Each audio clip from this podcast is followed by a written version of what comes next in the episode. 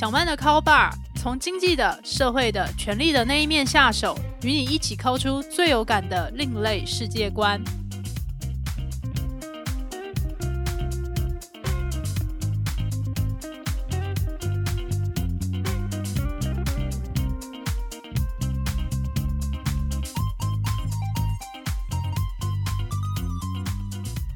各位听众朋友，大家好，欢迎来到小曼的 Call Bar。这是一档讨论社会阶级衍生性八卦节目，我是主持人陶小曼。在上一集节目里面，我们就谈到，现代人要去找恋爱对象或者是结婚对象，真的是要去克服很多内在还有外在的问题。也谈到，从我们国民义务教育时期到大学时代，然后再到出社会之后，这三个阶段的人际关系的模式是有很大的转变的，所以我们也就要调整策略。去适应不同的游戏规则，然后去寻找我们的真命天子，还有真命天女，去探讨究竟我们适不适合一段关系，或者是我们适合怎样的关系。对应这些需求，现在市面上也有很多的交友软体、手机的应用程式，或者是网络工具。可是有了这么多网络工具，却会发现实体的传统相亲公司，他们依旧存在。所以上一集节目里面也有讨论到。这些传统的相亲公司，他们的确有他们的商业策略的护城河，可以让他们不会被这些网络工序完全的取代。关于相亲还有交友，有这么多故事可以说，所以也就会有人好奇，那些富过三代又持有双重国籍，还就读于世界一流名校的天蓬人，他们会不会去相亲？他们怎么样相亲？我们这些平民或者是平民？前面贫是平常的贫，后面贫是贫穷的贫。平民跟平民有没有机会认识天蓬人？应该透过怎样的机会去认识天蓬人？有没有办法去深化关系？双方在深化关系之后变成恋爱，甚至共组家庭、结婚，最后我们也变成上流社会的一份子呢？关于这个问题，我其实有在其他的 podcast 节目里面回答过，例如像是袁飞的人生信念研究所。主持人袁飞，她就是我第一位八大行业受访者梁元小姐。梁元小姐她出版了《手枪女王》这一本畅销书，谈她过去在八大行业从业的经验。然后她就收到了艺人经纪公司的签约。现在她是以袁飞这个艺名在社会上面活动，然后也有主持自己的 podcast 节目。袁飞就在节目里面开玩笑问我说。如果他想要打入上流社会去认识天蓬人的话，是不是跑到他们面前去秀出自己性感的好身材呢？我也就笑着回答他说：“露出性感好身材这样的市场，听起来也是非常非常的竞争，而且会竞争到你不确定对方喜不喜欢你，甚至不确定对方有没有真正的看到你。如果这一切都那么的不确定的话，就代表这个市场里面运气成分实在是太重了。”所以也就很难去整理出什么可以实际教大家的东西。难道要教大家如何让运气变好一点吗？所以我也就分享了四条非常正规的道路去打入天蓬社群。首先，第一条道路其实也是平民跟平民学不来的，那就是你的父母就已经是富过三代、持有双重国籍又就读于世界一流名校的天蓬人。这也就代表。你从出生那一刻开始，你就是这个社群里面的一份子了。协同这方面实在是无法从后天学习，因此对于我们这些平民跟平民来说，接下来还有第二三四条路可以选。第二条路则是，请好好的读书，用功的学习，然后去申请世界一流名校。进入世界一流名校的话，你就可以去参与到这一群天蓬人，还有他们的同温层人生中非常重要的一个阶段。在这里面，其实你常常也就会发现，天蓬人他们社群和社交场合里常常会出现这样的闲聊。例如，有一个人就会问你说：“听说你现在在某某大学读书，是不是？”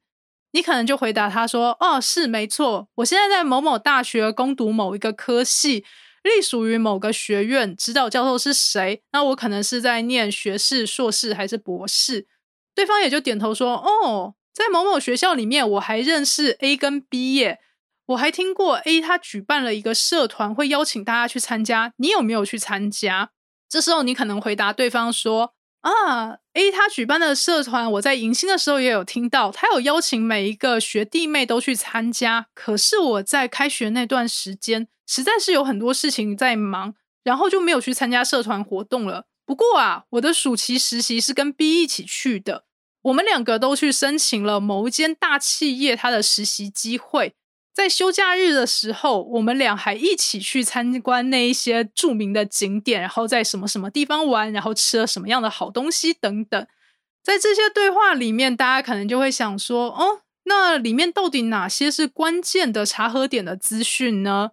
这里必须要告诉大家的事情是，每一段跟天蓬人相处的时间，或者是跟他们同温层相处的时间，每一段对话都可能会是查核点。天蓬人他们是在默默的观察，或者是他们就很明确的在打探谁对他们的社群有兴趣，谁想要进入这个社群里面。所以到了第三步的时候，就请你证明自己是一个很有能力的人。讲到很有能力，大家可能第一时间就会联想到那些大创业家，例如像是苹果创办人贾伯斯。或者是伊朗马斯克，也就是创办特斯拉，然后现在在收购 Twitter 上面，到底要做怎样决定？大家都很好奇的这一位世界首富。我们也可以说，这些大创业家和世界级的有钱人，一般人真的是模仿不来啦。可是，我们也其实也可以透过到那一些大公司，例如像是财新五百大企业，争取到实习的机会，或者是进入里面工作，来证明我们很有能力。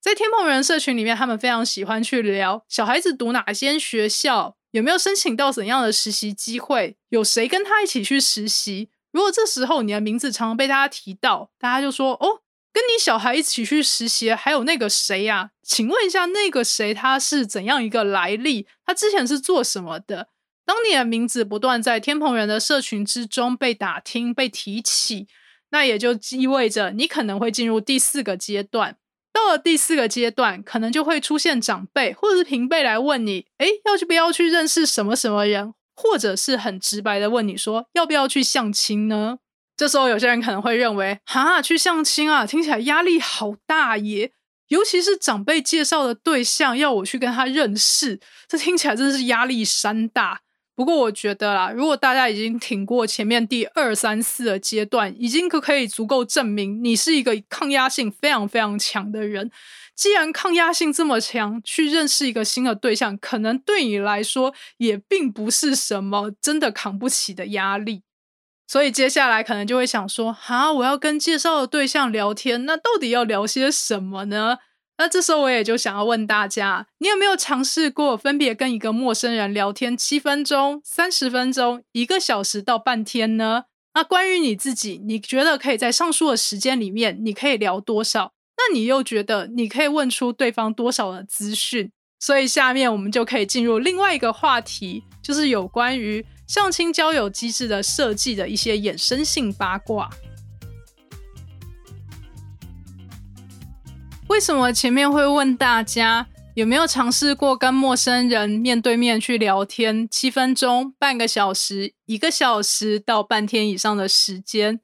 这些时段不是我随便瞎掰出来的。目前市面上那些举办给大家参加的实体交友还有相亲活动，主办单位他们通常也是采取这些时间区间的策略，希望大家可以在时间限制内。采取最有效率的方式去认识其他人，所以也就姑且不论你是不是踏入这个场合里面就会发生一见钟情这么有效率的事情。你看到一个人就觉得对他超级有好感，愿意花时间精力在他身上，在这个时段里面全部都跟他相处。我觉得这种情况应该是非常的罕见而且极端。所以其实比较理性的相亲交友的策略是在场合里面好好介绍自己。然后也就好好去聊天，去努力去问出那一些你很在意对方身上的关键资讯。所以在不同的时间机制设计下面，也就有不同的聊天策略。这些时间机制的设计背后也是有它的道理的。以我们第一个讲到的七分钟约会或者是七分钟聊天来讲，大家就会想说，七分钟也太短了吧？这样子可以聊些什么呢？其实有一件值得注意的事情，那就是聊天它并不是一个单方面的演讲或者是短讲，所以这个七分钟并不是全部都是自己的。一个平均的聊天应该是对方有三分钟，你也有三分钟，所以在三分多钟的情况之下，我们大概就是讲出我们的姓名、年龄、毕业的学校、现在的职业或者是工作，顶多再加上一些我们的兴趣，然后去问对方一个我们自己最在意的问题，时间可能就结束了，因为对方也要重复这一轮嘛。在这样的情况之下，然后主办单位就会请男女双方各坐成一排。然后时间一到，就请其中一方移动到下一个位置，然后再重复这一个循环。整一场活动可能会重复十次到二十次左右。我觉得这种状态真的是一种记忆力的大考验，因为你要想办法在自己身上贴上那一些一目了然的标签，这样子才会有记忆点。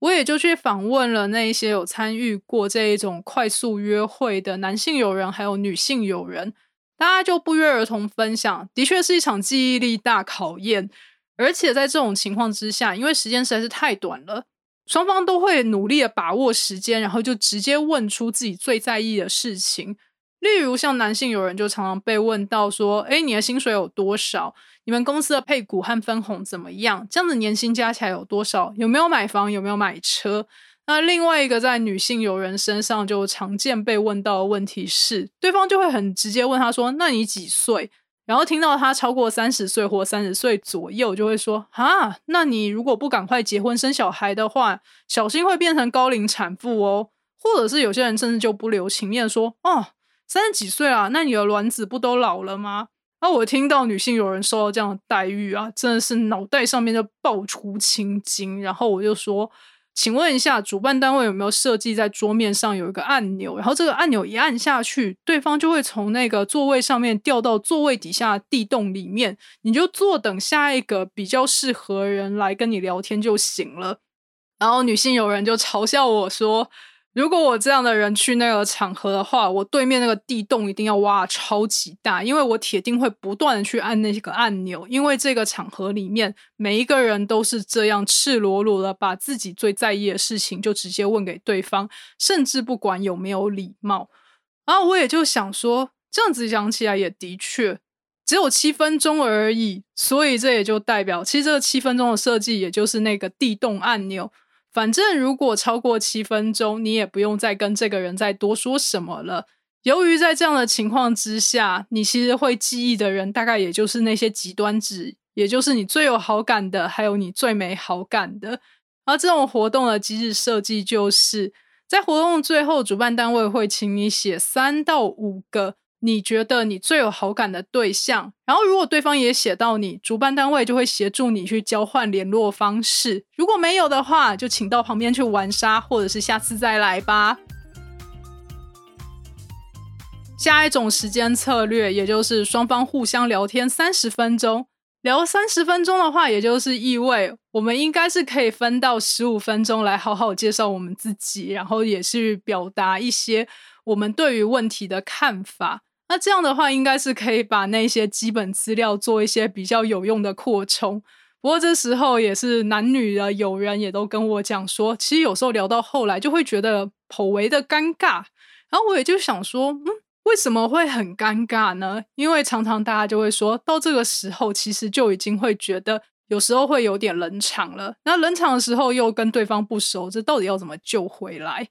然后我就想象一下。十五分钟的时间里面，到底可以讲多少内容？我自己也是录了 podcast 之后，才会知道，原来我是在七分钟里面可以有效讲出以平常语速的方式讲出一千七百个字左右。所以，如果给我十五分钟的话，我应该是可以讲出大概是三千四百字到三千六百字左右。如果以我以前在杂志社服务的经验来讲，每一页 A 四的杂志里面，它可以有效收录的满版内容大概就是九百字，所以九百字的篇幅，如果你乘以四的话，那大概就是三千六百字了。三千六百字在杂志里面，它就会是一个封面故事或者是主要故事的规格，它的前导文会跟你好好的介绍一件事情或一个人物，它中间的故事还有来龙去脉。所以我就想说，哦，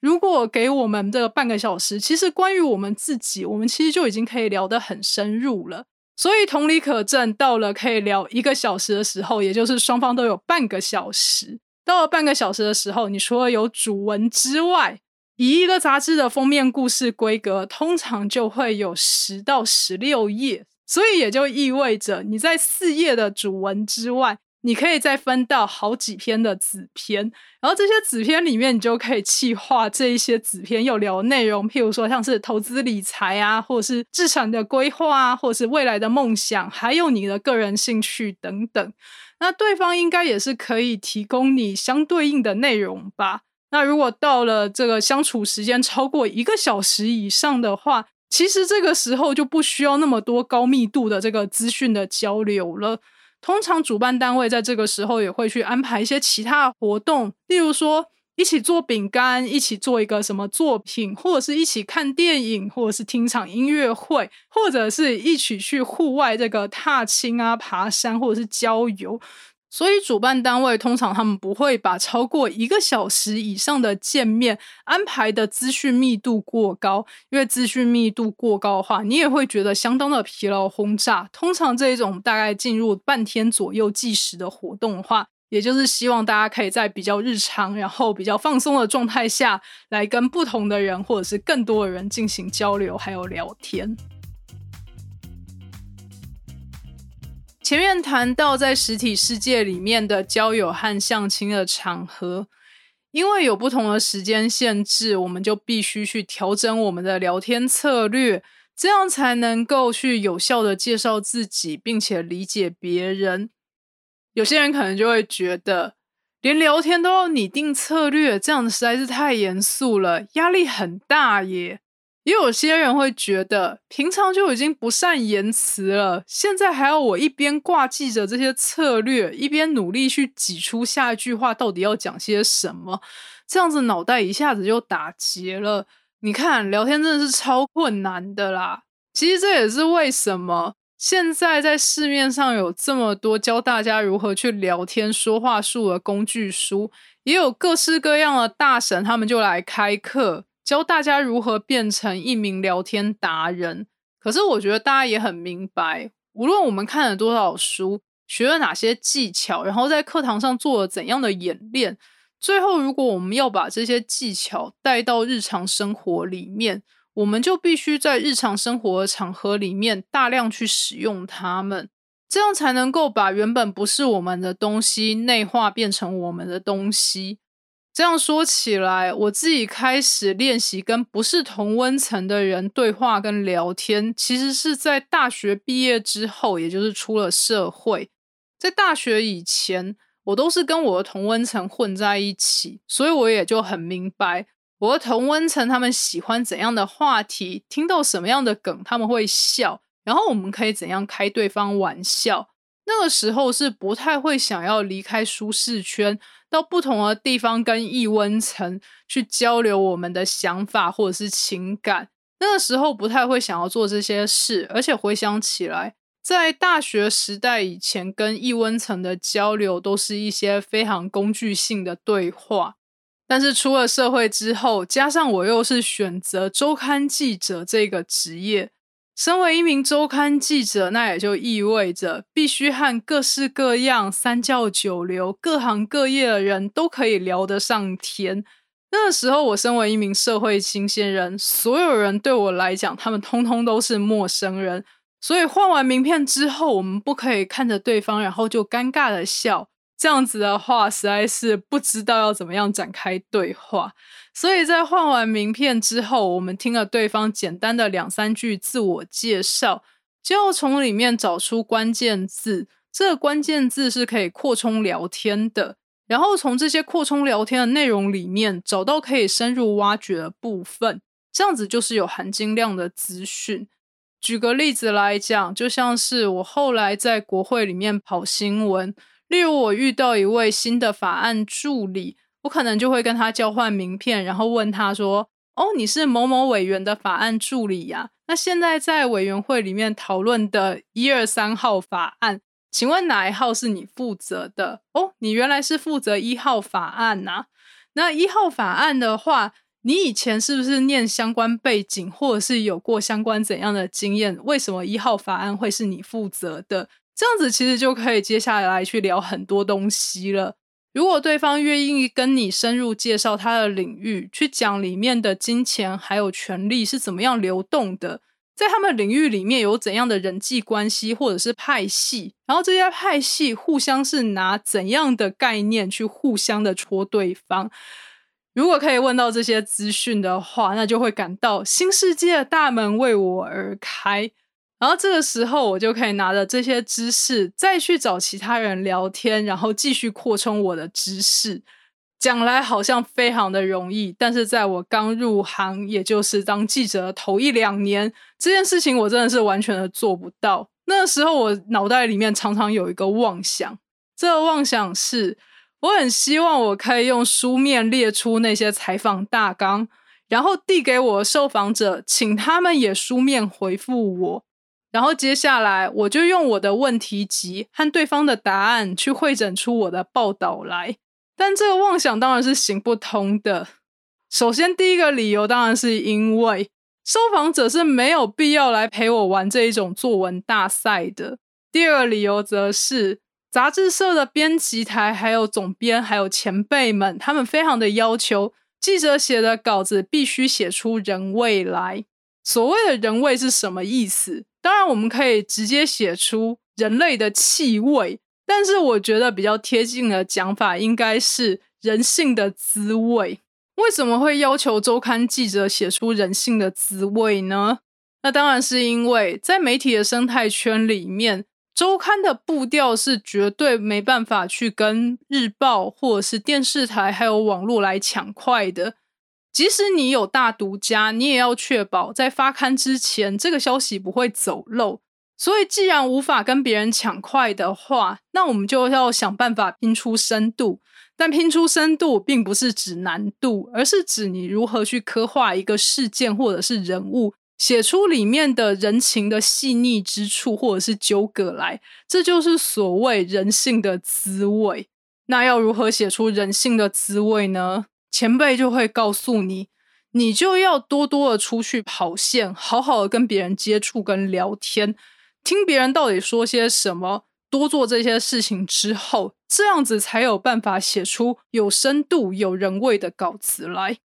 好，那时候我也就只好烦恼、纠结、痛苦的去照做了。在体制内八年之后，现在我面对一个或者是一群陌生人。我可以内心没有什么预设的小剧场，然后就可以跟对方开始展开对话，还有聊天。为什么会用没有预设的小剧场呢？这是因为我并没有性格或人物设定大转变，一下子就变成一个我超懂得如何跟陌生人聊天，不管谁来，我都可以跟他们聊得超开。我其实一直都没有变成这样子的人，但是为什么会说到聊天要大量练习呢？其实我觉得一种练习的方向是，我们可以在任何情境之下都不会去用力过度。前面讲到，很多人都会觉得这些实体相亲啊，或者是交友的场合，都让人觉得非常的不自在。然后那个聊天的感觉也是让人觉得好像真的如坐针毡。我觉得很大的原因是因为，因为在那里面很多人都会非常的力求表现。于是接下来就用力过度了。但是我们练习聊天的时候，其实是要去适应那些力道的收放，不要每次都把自己逼得那么的紧。讲到在实体世界把自己逼得太紧，那现在已经是网络时代了，大家每个人都有手机、有电脑、有社群，这样子，我们如果到了社群上改用这一些社交软体来对话，会不会变得收放自如一点呢？这个问题，我们其实就可以留到下一集的节目里面再讨论了。毕竟，关于相亲恋爱或者是相关的阶级故事，实在是有太多可以讲了，所以我们也就下期见好了。不晓得大家听完这一集节目有怎样的心得感想，或者是一些人生经验想要与我分享的，都欢迎留言给我。未来我将继续在小曼的 call bar。持续分享社会阶级的衍生性八卦，我们下期再会。